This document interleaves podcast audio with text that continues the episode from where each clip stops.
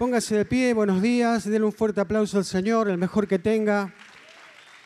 El más importante en este lugar es el Señor, denle un fuerte aplauso, el mejor que pueda ofrecerle a nuestro Salvador. Él está en medio nuestro.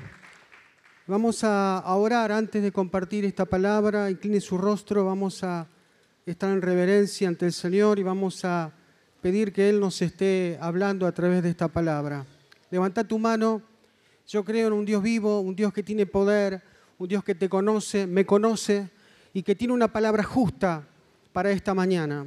Una palabra que necesitamos, que queremos abrazar, que queremos comer esa palabra y que queremos irnos de este lugar bendecidos por el poder de Dios. Solo hay un poder que cambia, solo hay un poder que restaura, solo hay un poder que necesitamos, solo hay un poder que activa sobre los hijos que creen, Solo hay un poder que sana a los enfermos. Solo hay un poder que puede restaurar matrimonios. Solo hay un poder que puede liberarte de los vicios. Solo hay un poder que puede sacarte de la esclavitud. Y ese es el poder de Dios. Y yo creo en el poder de Dios. ¿Vos crees en el poder de Dios? Levanta tu mano y vamos a orar a Dios. Padre, en el nombre de Jesús, en esta mañana estamos dispuestos a oír tu palabra. Estamos expectantes, Señor, en esta mañana lo que tú tienes para nosotros. Mira cada vida, cada niño joven, cada anciano, matrimonio, cada familia en esta mañana y te ruego que esta palabra sea de gran victoria, de bendición, porque tu poder se manifiesta a los que creen y los que creen están aquí presentes en esta mañana en la iglesia de cristiandad. Aquí están los que creen, los que están con sus corazones abiertos, los que están dispuestos a obedecer tu palabra, los que están dispuestos a cerrar un año en victoria, en alegría, en gozo, en regocijo. Te damos gracias porque ese poder, ese que está dentro de nosotros, es el poder de tu Espíritu Santo, tu poder. Te damos gracias, Señor, y en esta mañana que esta palabra sea de gran victoria y de bendición para nuestras vidas. Amén y amén. Puede tomar su asiento. Y vamos a abrir nuestras Biblias en el libro de San Marcos, capítulo 5, y vamos a leer el versículo 21. Si bien no va a ser un, un mensaje extenso, va a ser cortito, pero prestemos atención eh, a lo que Dios tiene en esta mañana. Amén. Dice el versículo 21, y pasando otra vez Jesús en una barca a la orilla, se reunió alrededor de él una gran multitud y él estaba junto al mar. Amén. Pasando Jesús otra vez en una barca a la orilla, a la orilla del mar de Galilea. Y hay muchos relatos de la palabra de Dios acerca de la orilla del mar de Galilea. Hay muchas historias alrededor de la orilla del mar. En ese mar de Galilea, que también es llamado lago de Genezaret, el Señor usó como púlpito ese lugar, a orillas del mar. En ese mar donde Jesús caminó sobre las aguas, en ese mar de Galilea donde el Señor calmó los vientos y las olas, en ese mar de Galilea donde esa tempestad fue ordenada que se detuviera. Fue en ese mar y fue en esas orillas de ese mar. Jesús en ese lugar hizo muchísimos milagros a orillas del mar de Galilea. Seguramente este pasaje nos habla que el Señor dice otra vez Jesús en la barca y se reunió una gran multitud que estaba a la orilla. Tal vez el Señor quería descansar un poco de la gente que lo seguía y que estaban necesitados, que estaban angustiados, que estaban atribulados, que estaban tristes, y todos estaban a la orilla.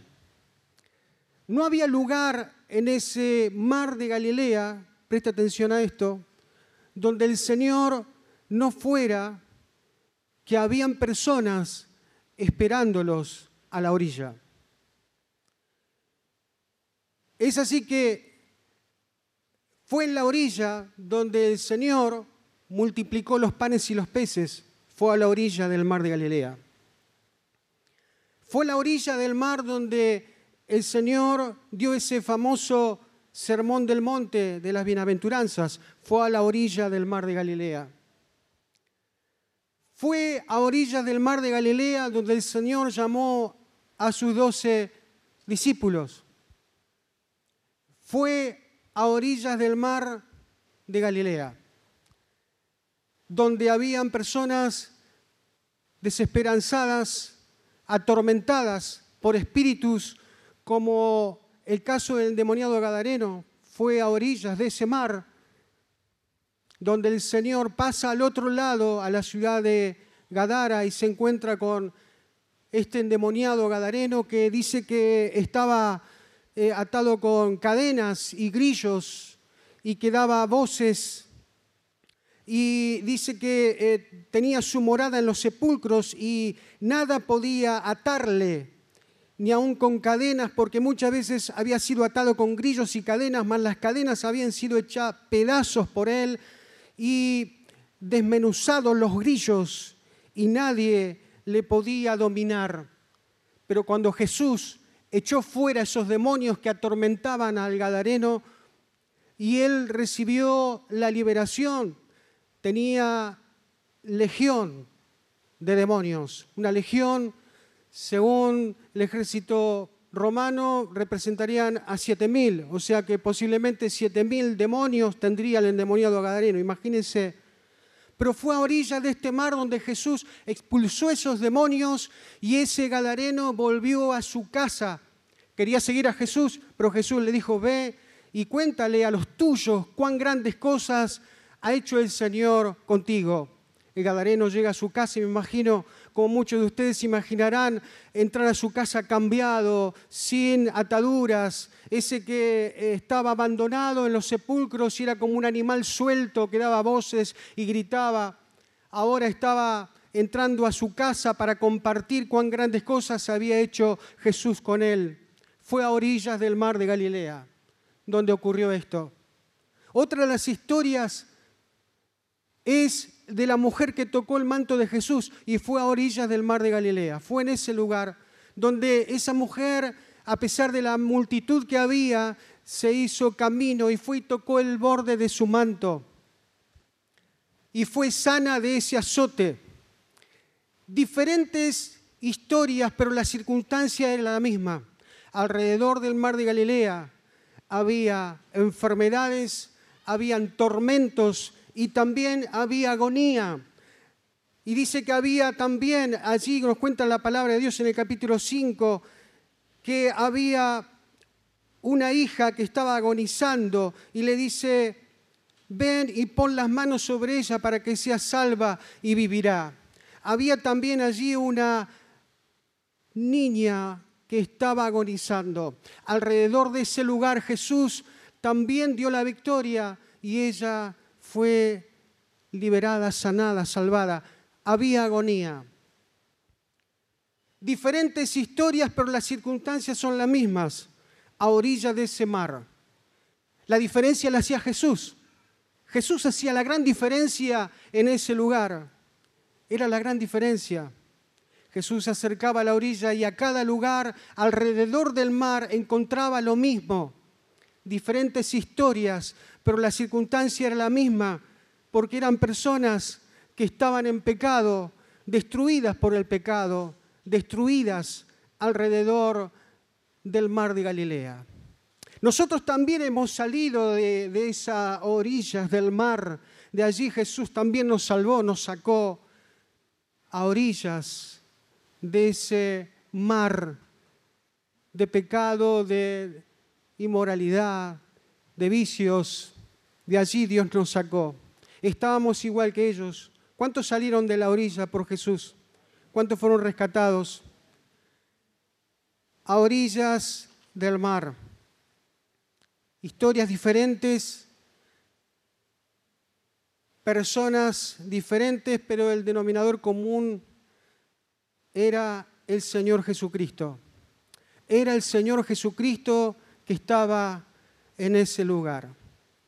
Él hacía la diferencia de aquel que rompía las cadenas por estar endemoniado, de la mujer que tocó el manto de Jesús, que también estaba a la orilla del mar, de esa niña que había muerto y su familia estaba con dolor profundo y que estaba agonizando.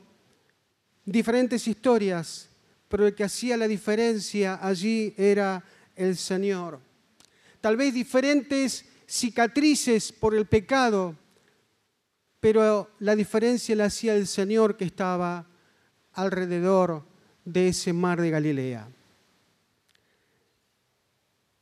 Vamos a leer ahora otra historia que nos habla acerca de lo mismo.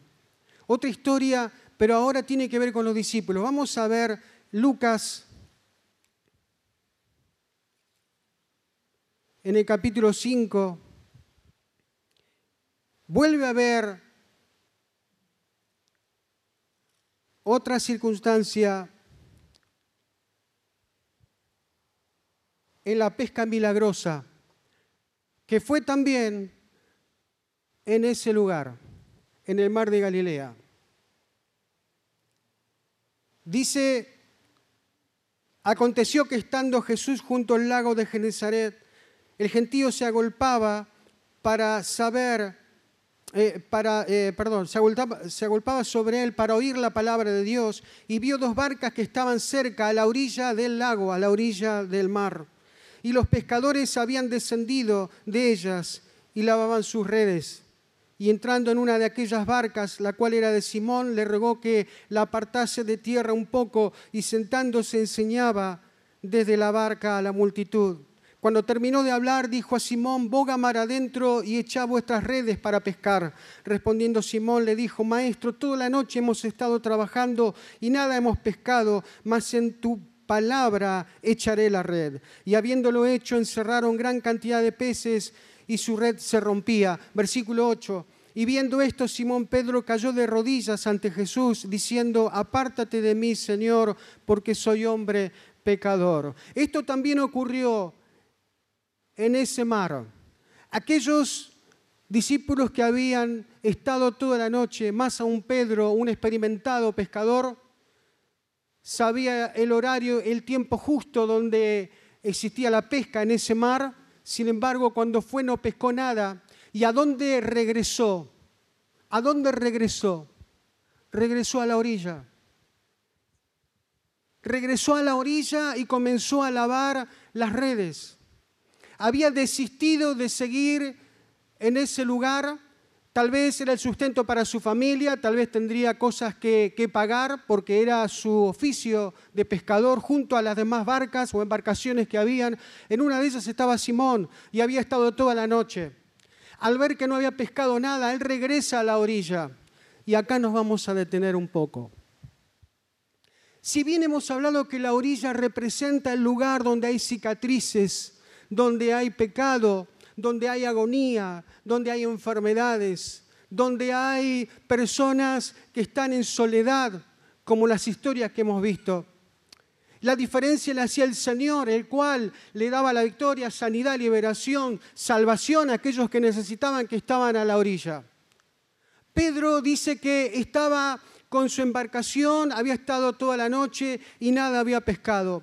El oficio del pescador el oficio de un hombre que sabía bien lo que hacía desalentado, va a la orilla del desaliento. Va a la orilla donde exactamente se reproducía todas estas cosas a menudo y todos los días. Porque no había lugar donde Jesús se moviera, que había alrededor de esa orilla personas que corrían a, ver a Jesús, a conocer a ese Jesús, oír la palabra de Dios. No había nada que hacer en la orilla, sino solamente dar respuesta a lo que Cristo estaba haciendo alrededor de ese mar. Sin embargo, dice que Pedro desalentado no había pescado nada y vuelve a la orilla. La orilla representa esto. La orilla representa el cristiano estático, sin proyectos, sin metas, sin visión. Y ellos estuvieron allí, no habían pescado nada. La diferencia fue esta, que Jesús se subió a la barca y le dijo, ahora boga mar adentro. Vuelve Jesús a hacer la diferencia en medio de circunstancias que eran desalentadoras, como en el caso de Pedro, que le dijo, maestro, hemos estado intentando toda la noche y nada hemos pescado, pero ahora en tu nombre o con tu palabra echaremos la red. Y fue la diferencia. La diferencia también fue que Jesús estaba en la barca. Siempre donde Jesús estaba había una diferencia. Él marcaba la diferencia. Él marcaba la diferencia. Ahora, la orilla representa el estado de quietud, de soledad, de desamparo de personas sin proyectos, sin metas que iban alrededor de este mar buscando a ese maestro para que le liberara, le salvara y le diera su, su bendición. La orilla representa el temor de muchos de ingresar a la palabra de Dios y a lo sobrenatural de Dios. Pedro dijo, lo intenté, pero lo había intentado a su manera, no con la palabra de Dios. Y una de las preguntas sería en esta mañana esta, ¿confiamos en el Señor? ¿Por qué nos da miedo soltarnos de la orilla? ¿Por qué nos da miedo soltarnos de la orilla cuando hay una palabra que nos dice que tenemos que entrar a la profundidad para lograr todo lo que Dios tiene? Ellos debían entrar, bogar mar adentro para recibir todo lo que estaba preparado para ellos. No estaba en la orilla, estaba en la profundidad de Dios, estaba en la palabra. Ya no tenía que Pedro confiar en su oficio, sino que tenía que confiar en la palabra. La, la palabra lo iba a soltar de la orilla. ¿Y cuántos están en la orilla y pasa el tiempo y pasa el tiempo y tal vez estás viendo que termina este año y has estado allí atado a la orilla? Has estado allí y no pudiste emprender aquello que Dios puso en tu corazón porque permaneciste en la orilla y no te dejó avanzar, porque eso es lo que hace que eh, nos hace detener, estar en la orilla. Seguramente al estar allí viste pasar el tiempo, viste pasar circunstancias y el tiempo pasó y permaneciste en la orilla. Aquel que estaba lavando las redes y dijo, bueno, ya desalentado comenzó a lavar las redes, no hay, no hay ninguna solución a todo esto, prepararon la, barca, soltaron todas las herramientas de trabajo, la dejaron allí, mas Jesús se sube a la barca. Escuchen bien, porque acá tiene que ver toda la diferencia en todo. Jesús sube a la barca y ahora le dice, vamos a meternos mar adentro. Ahora vamos a meternos mar adentro, bogá mar adentro. Pedro, haceme caso ahora con mi palabra, metete más adentro. Y el resultado fue una pesca milagrosa, tuvieron un resultado eh, eh, tremendo porque obedeció a la palabra y se introdujo en lo profundo de la palabra de Dios. Quiero decirte, ¿qué te tiene atado todavía? Que no te permite entrar a lo profundo de Dios, que no te permite conocer la amplitud que tiene Dios para con vos. Todo lo que Dios tiene no está en la orilla está en determinarse a obedecer la palabra de Dios y entrar a funcionar. Si no funcionás es porque estás en la orilla y Dios quiere que funciones, que entiendas que lo sobrenatural de Dios está preparado para vos, pero no está en la orilla. Estando en la orilla va a haber falta de oración, va a haber falta de palabra. Allí no está el Señor allí. Está cuando en la barca está el Señor y su palabra está funcionando en esa embarcación. Hay que ser sabio e ir a lo profundo de Dios. Su palabra allí funciona y hacemos lo que Dios nos dice y todo funciona. Tal vez este año echaste las redes en la orilla, donde lo único que hemos hablado y hemos visto que la palabra de Dios dice que solamente había desaliento, agonía y fracaso. Y estuviste echando las redes muy cerca de la orilla, muy cerca de lo que no te deja crecer, muy cerca de, de cosas que no te hicieron funcionar echaste la red ahí y no pudiste lograr aquello que Dios puso en tu corazón. Porque si querés estar lleno de Dios, si querés recibir todo lo que Dios tiene, no está en la orilla, está en meterse, es animarse, decidirse y entrar a lo profundo de Dios.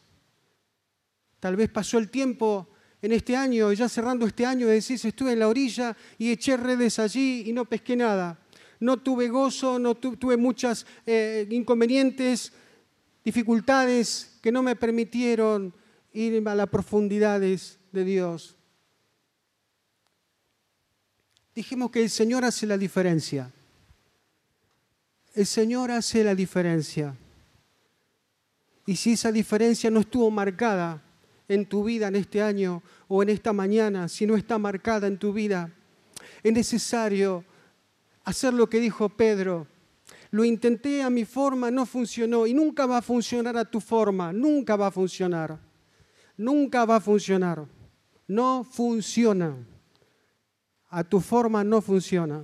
Pero quiero animarte en esta mañana, que las cosas funcionan en lo profundo de Dios en lo profundo del amor de Dios, en lo profundo de la misericordia de Dios, en lo profundo de la palabra de Dios, introduciéndonos allí, estamos seguros, estamos confiados, nos soltamos de la orilla y comenzamos a, entrar en, en otra dimensión, como fue cantado esta mañana, en la palabra, en la oración, en las metas y proyectos que estaban trabados porque estuviste en la orilla, trabados porque estuviste allí sin determinación, trabados porque lo único que hiciste fue desanimarte y dejar la oración. Comenzaste a lavar las redes y decir esto no, no funciona. No, pero no funciona a tu manera, funciona la manera de Dios. Y si en esta mañana estás dispuesto a obedecer la palabra de Dios y a salir de la orilla, soltarte de la orilla y entrar con tu vida a lo profundo de Dios, el Señor va a estar en tu embarcación, va a estar en tu vida, va a estar en tus decisiones, va a estar en tus metas y va a estar en tu familia. Vas a ver cómo funciona la palabra de Dios y se activa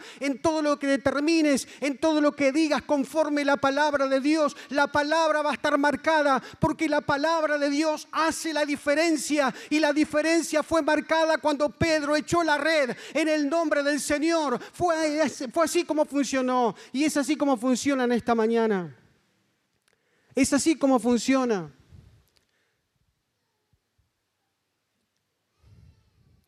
Más en tu nombre lo haré. Había dos cosas que siempre pienso con respecto a esto.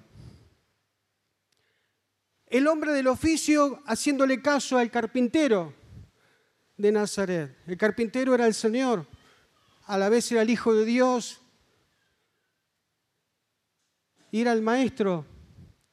Y él le estaba diciendo, echa la red, pero ahora...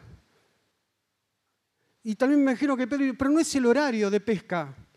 No es el horario, el horario es de madrugada a las 4 de la mañana, o el horario es a las 3 de la mañana. La lógica no entraba en la mente de Pedro.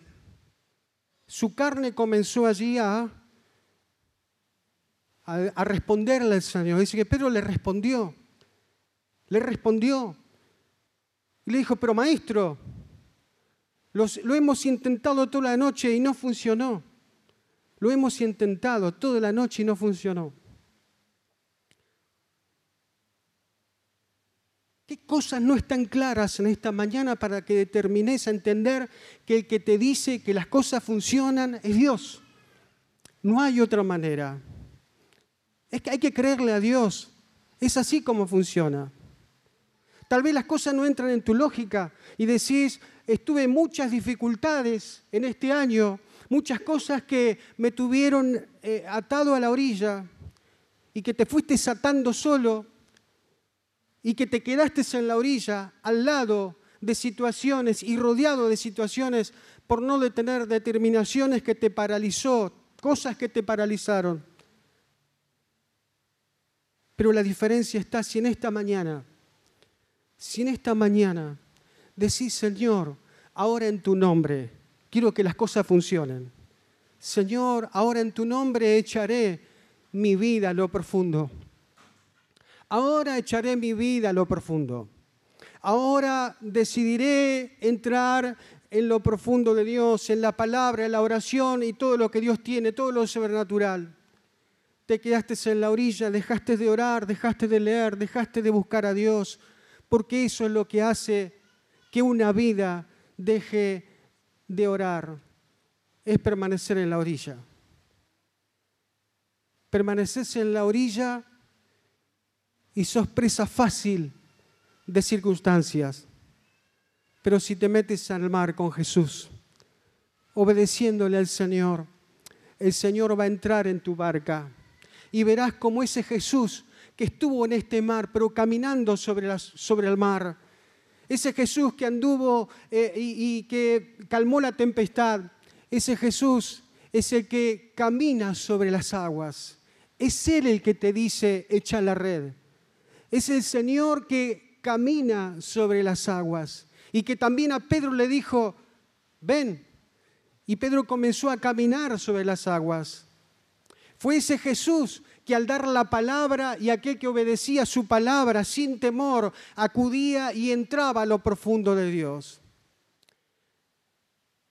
En esta mañana seamos sabios y hagámonos la pregunta, ¿dónde estamos? ¿Estamos en la orilla o estamos en lo profundo de Dios?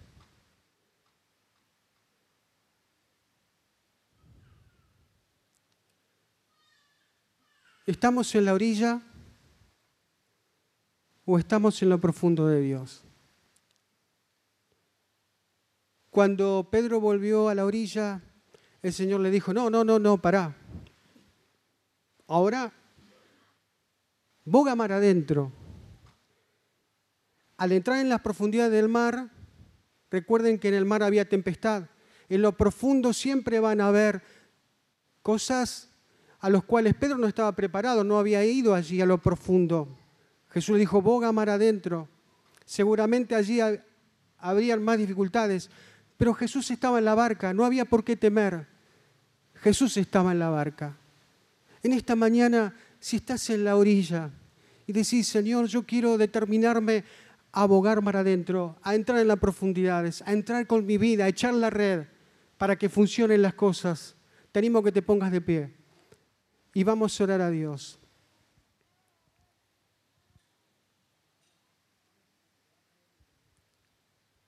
Vamos a orar a Dios. Yo sé que el Señor en esta mañana está aquí con su poder con su presencia. Y estamos acá en esta mañana porque el Señor lo ha preparado así. Pero siempre se hacen balances a fin de año. Y seguramente usted es de esos que hacen balances y dicen, ¿cómo cierro mi año? ¿Cómo cierro y qué expectativa tengo para el año siguiente? El mejor balance que podemos hacer es si muchas cosas que nos pasaron fue por haber estado en la orilla.